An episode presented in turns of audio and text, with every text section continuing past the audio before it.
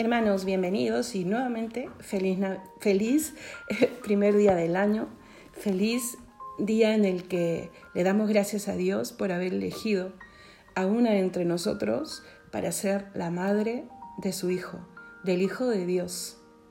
Y como la iglesia quiso proclamar allá, casi casi al inicio de la cristiandad, en uno de los primeros concilios, que son estas reuniones que tenían las cabezas de las iglesias para discutir algún tema que surgía eh, de entre los que creían que en esas épocas, ahí en los primeros siglos es cuando la iglesia eh, define este dogma de que María no es solamente madre de la humanidad de Cristo, porque es obvio, ¿no? Ella lo lleva en el vientre, sino que es madre de Dios, porque en Cristo no se puede separar esta unión íntima, intrínseca, profunda entre su humanidad y su divinidad.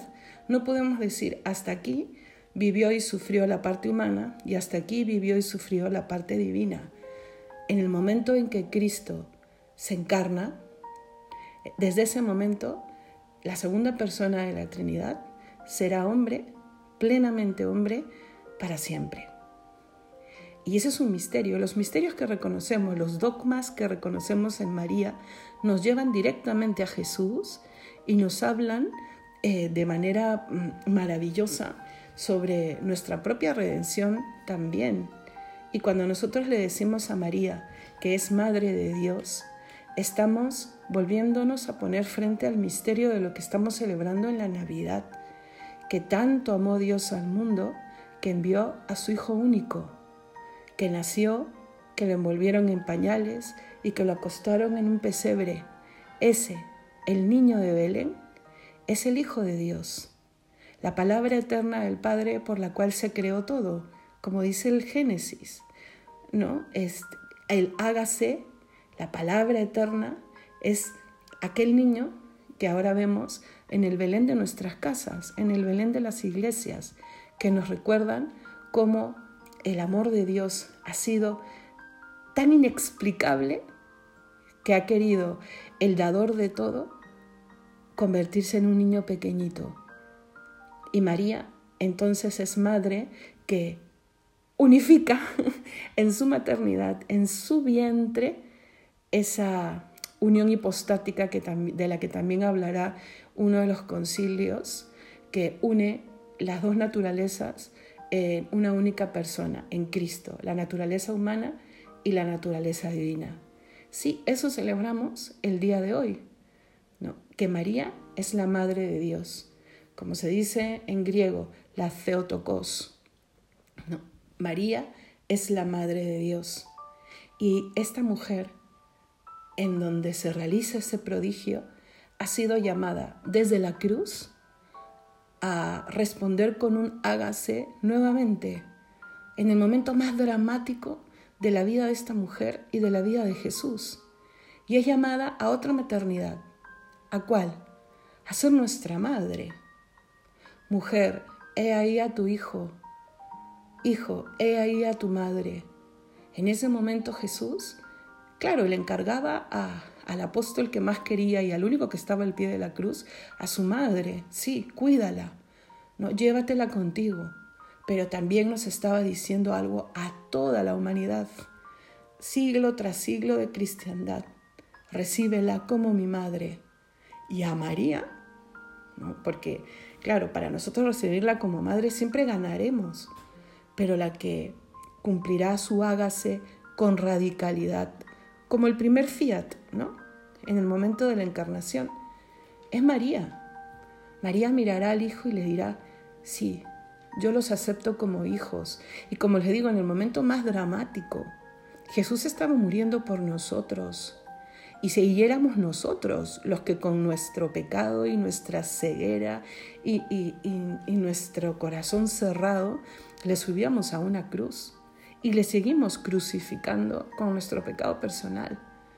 Gracias a Dios que obra en el corazón de esta mujer, ella sigue diciendo hágase. Y es notoria la intercesión de María en la vida del mundo, hermanos. notoria. Y es notorio el poder que Dios le sigue dando a la intercesión de María. Por eso hay que decirnos hoy día feliz año que empieza con tan grandes luces. Feliz año que ha querido empezar en el contexto de la Sagrada Familia, ¿no? Por lo que decíamos el día de ayer. Feliz año que empieza recordándonos que tenemos una madre como María.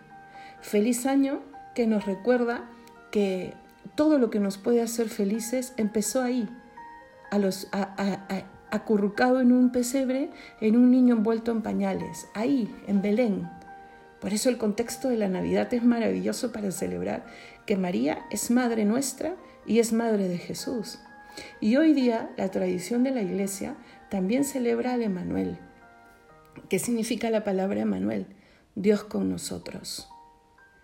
Y hoy día la iglesia, por supuesto vinculando al que María es madre de Dios, nos dice, y porque María acepta esta maternidad divina, Dios se ha acercado al hombre de una, manera, de una manera tan radical que hoy día podemos saber cuál es el nombre de una de las personas de la Trinidad.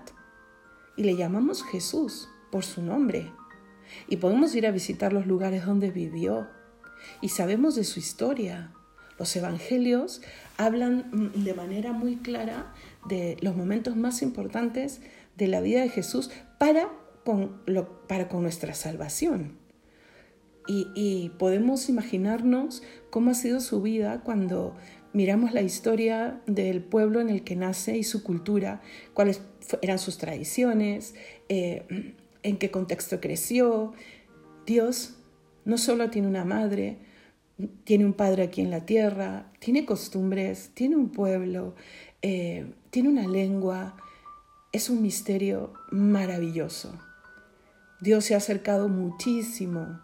Yo creo que ese misterio que es maravilloso, como todo, puede catapultarnos hacia el cielo o podemos nosotros eh, llenarlo de pecado. ¿A qué me refiero? Yo creo que hay un riesgo de un Dios que se acerca tantísimo al hombre que el hombre ya no le reconozca a Dios. Y tenemos que cuidar eso en nuestra relación con Dios. Y sería bueno que, lo pongamos también como uno de nuestros propósitos en nuestra relación con Dios para este año.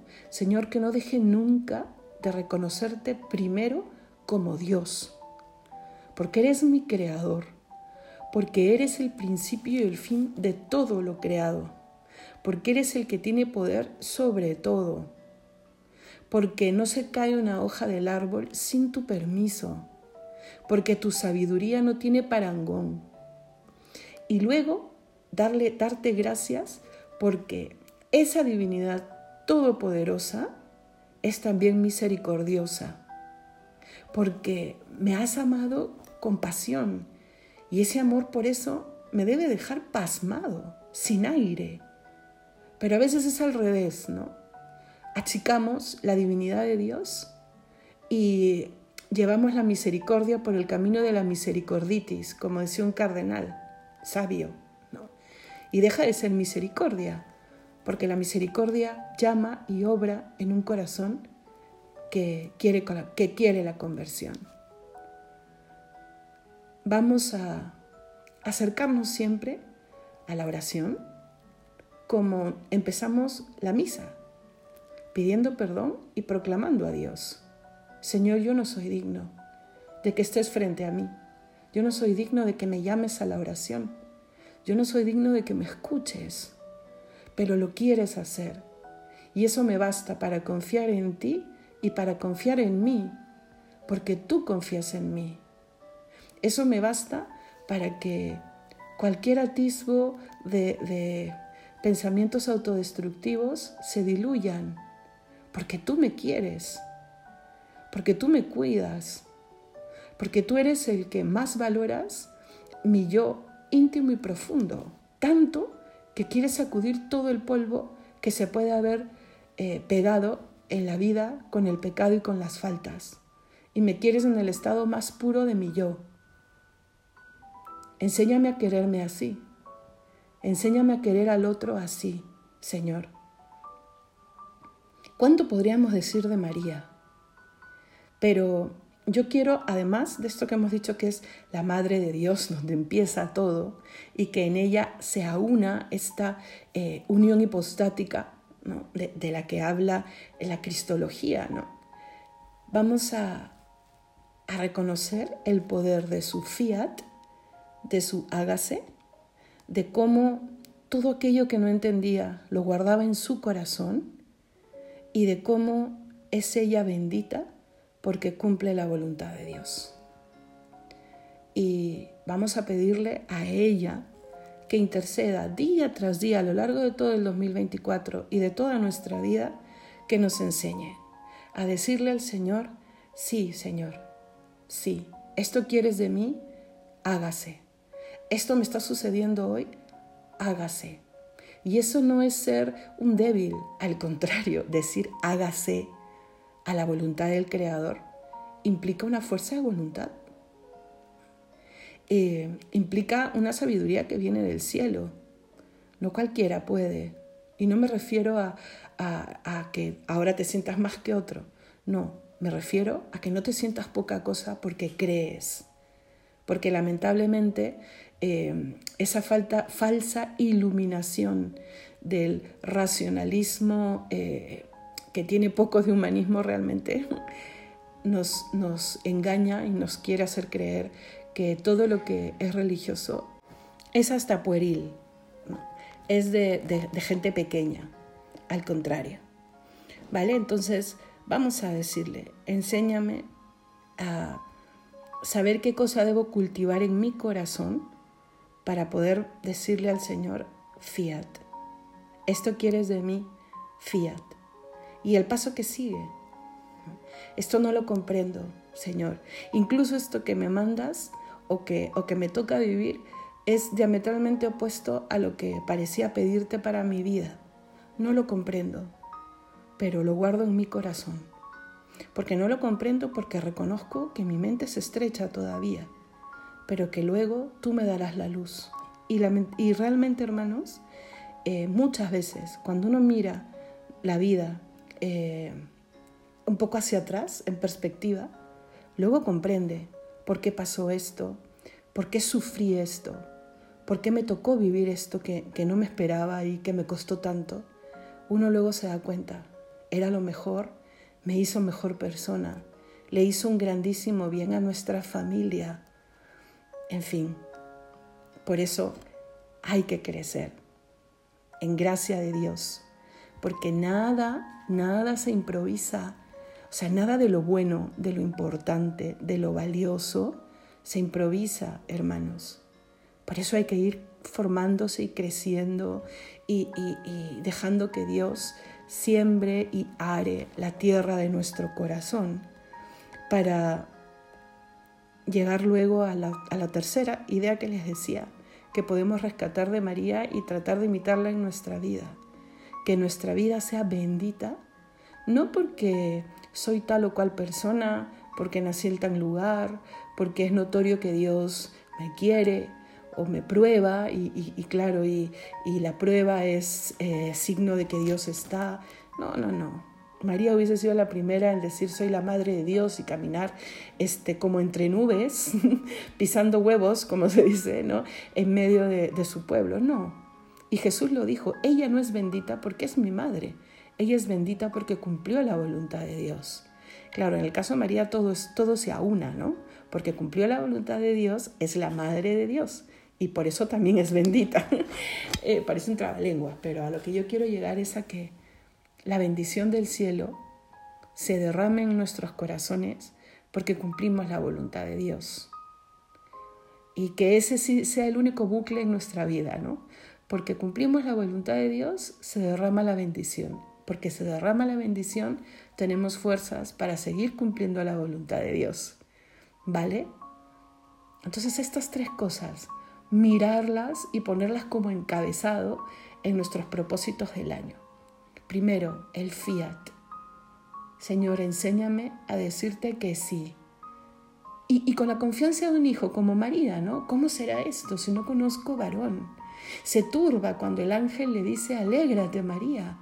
¿No? Sí, cuando el Señor eh, nos haga ver que, que, algo quiere de nosotros, que nos llama a determinada cosa, Él quiere, sí, claro, que le preguntemos y, y, cómo es posible y, y, cómo, pero que luego, pero no porque dudamos o no porque queremos manipular la voluntad de Dios, ¿no? Y luego le digamos, hágase, Señor, hágase tu voluntad. Lo segundo, como María, Señor, quiero aprender a guardar aquello que no comprendo de ti o de, o de, la, o, de la fe en mi corazón, pero no para juzgarlo, sino para esperar el momento en el que crezca la sabiduría tuya en mí y yo pueda comprender.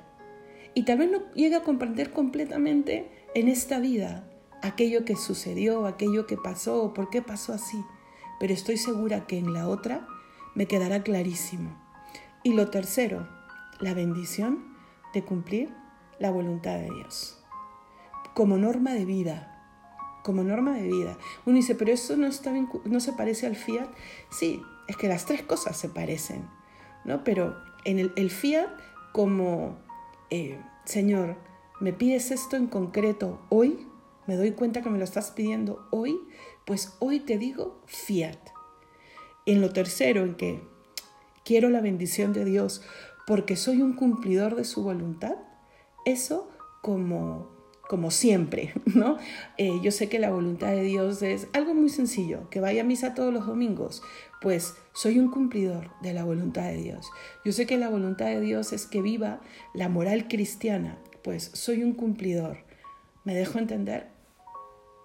Y ya teniéndolo mm, delante, teniendo delante el milagro y el misterio de la maternidad de Dios, que es también nuestra maternidad, volvamos a lo que veíamos ayer de nuestros propósitos. Yo les decía que hoy día iba a tratar de completar la idea general. No, no pretendamos en un par de podcasts tener la información necesaria que, que yo les aconsejo buscar en un retiro anual, por ejemplo, hacer ejercicios espirituales, en algún momentito de principio de año o de dedicar un fin de semana en tu casa, ya si no puedes, hay tan buena información eh, para en oración ver qué cosa es lo que Dios quiere de ti este año, ¿vale?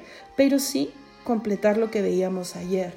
Ayer hablábamos que la mejor manera de saber qué propósito, cuántos, cuáles, es reconocer de dónde vengo y hacia dónde voy. Y eso queda muy claro en lo que sucedió en el principio, el principio de la creación, de mi creación, en el principio de mi relación con Dios y lo que Dios quiere para mí como propósito final. ¿Para qué he sido creado? Para llegar al cielo. ¿Para qué han venido mis hijos al mundo, por ejemplo? ¿Y cuál es el encargo fundamental? Pues educarlos para que tomen decisiones que los lleven al cielo. Eh, ese es el propósito de nuestra vida, la vida bienaventurada, eterna, en la eternidad. Teniendo eso claro, que yo me ponga metas para este 2024, que estén en sintonía con ese propósito vital, ¿no? con ese fin último de mi vida. Y hablamos de cinco aspectos perdón, hablamos de tres realidades. Los cinco aspectos los vamos a ver ahora, ¿vale? que son que yo soy cuerpo, alma y espíritu, todos unidos en una sola persona que soy yo. Y por eso entiendo que trabajo eh, mi parte corpórea, que por supuesto se entremezcla con mi parte emotiva, con mis tendencias, con mis pasiones, y que deben ser ambas eh, regidas, gobernadas por los principios fundamentales, los, los mayores, los superiores de mi persona, que son las potencias del alma, mi inteligencia, mi voluntad, la memoria, la libertad, y que éstas tienen que ser también bendecidas, porque se rompen con el pecado, se dañan con el pecado, se hacen poco, eh, se equivocan, yerran con el pecado. Y tengo que ser lúcido para eso. sé que voy a proponer, prometer, y si no trabajo en esa promesa con sencillez, con humildad y con grandeza que viene del cielo, fallaré en mi promesa. Tenlo por seguro.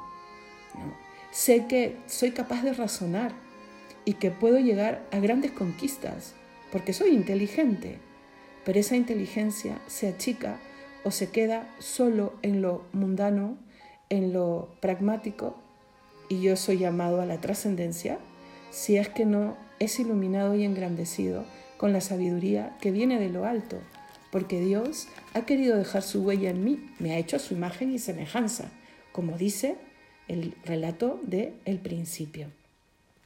Entonces es un recordar rapidito.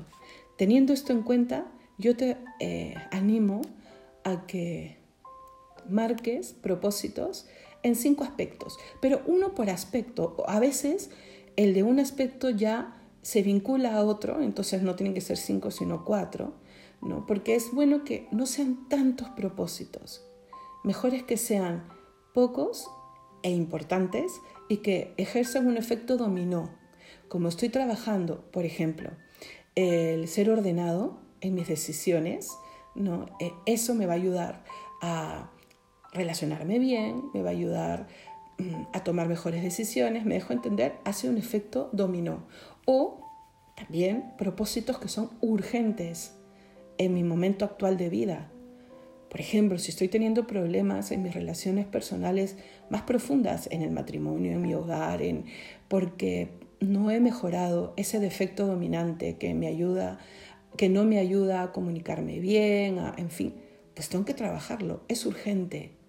Entonces, discernimiento, hermanos. Por eso yo te vuelvo a decir, date un tiempo en un contexto, en un ambiente indicados para discernir, para saber qué, para saber cómo, para saber con la ayuda de quién.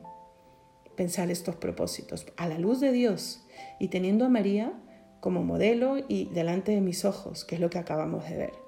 Aspectos, entonces, el, aspecto espiritual, mi relación con Dios, mi fe, eh, que será pues la base y la fuerza de todo lo demás. El intelectual, que tiene que ver con eh, seguir formándome, estudiar, eh, si estás en la época universitaria, ponerle fuerza a tal curso, crecer también en la sabiduría de la fe, la voluntad. Hay que, hay que trabajar la voluntad todos los días, todos los días. Las emociones, que es la parte psicológica, la parte de las tendencias, también la parte física, em, el cuidado de mi salud, el deporte, em, en fin, ¿no? yo creo que se entiende. Y puede haber un sexto si es que, como te digo, tiene que trabajarse como algo solo, aparte, ¿no? Eh, que es el de las relaciones. ¿Y por qué lo digo que puede haber un sexto? O sea, como le te digo, si es que por ejemplo tienes que trabajar el salvar la relación con tal persona que es importante en tu vida, ponlo como un objetivo concreto. Pero los cinco aspectos que te acabo de mencionar, todos van a influir en tus relaciones familiares, de amigos. Por eso es que a veces no es necesario ponerlo, pero yo sí te aconsejo que haya un sexto aspecto o, o un sexto propósito o un propósito importante que tiene que ver con las relaciones, ya sea con alguna persona de tu familia, con la familia en general, con los amigos, el aprender a tener amigos, el relacionarte con la autoridad, el relacionarte con las personas que están a tu cargo. Eso es importante, hermanos. Como les decía al principio, la virtud no se improvisa. Eh, el crecimiento tampoco se improvisa. Entonces, fija un objetivo, fija una estrategia, fija una táctica y no te olvides que este es el proyecto más importante de tu vida, tu propia santificación. Y para eso necesitas, de todas maneras, de la fuerza que viene de lo alto. El Señor te la regala. El Señor te quiere bendecir. Te pongo un ejemplo. En el, en el aspecto intelectual, quiero leer porque me doy cuenta que hace tiempo que no leo, que no soy una persona que tiene costumbre, o sí, me gustaba leer, pero tengo otras prioridades. Y lamentablemente la era digital nos aleja de la posibilidad de leer. Entonces mi meta, mi objetivo es leer más de lo que leí el año pasado. 10 libros en el año, por ejemplo. ¿Vale? Eh, la estrategia, 10 mm, páginas al día mínimo. Mira, 10 páginas se leen rapidísimo. Es que ahora hay hasta audiolibros. Entonces, mientras que sales a correr, mientras que estás en el autobús, te pones los cascos y escuchas el libro. Nunca será eh, eh, lo, más perfecto, porque yo creo que nada se compara con tener un libro entre manos, porque los sentidos eh, se concentran, ¿no? Pero es una buena alternativa si es que no tienes mucho tiempo. 10 páginas. Llévate el libro ahí donde hay aparentemente tiempos muertos, ¿no? Y la táctica puede ser que tú en tu horario tengas claros cuáles son esos momentos muertos. Por ejemplo, mm, gana 10 minutos eh, del tiempo que tienes separado para comer, cuando vas a la universidad o cuando estás en el trabajo.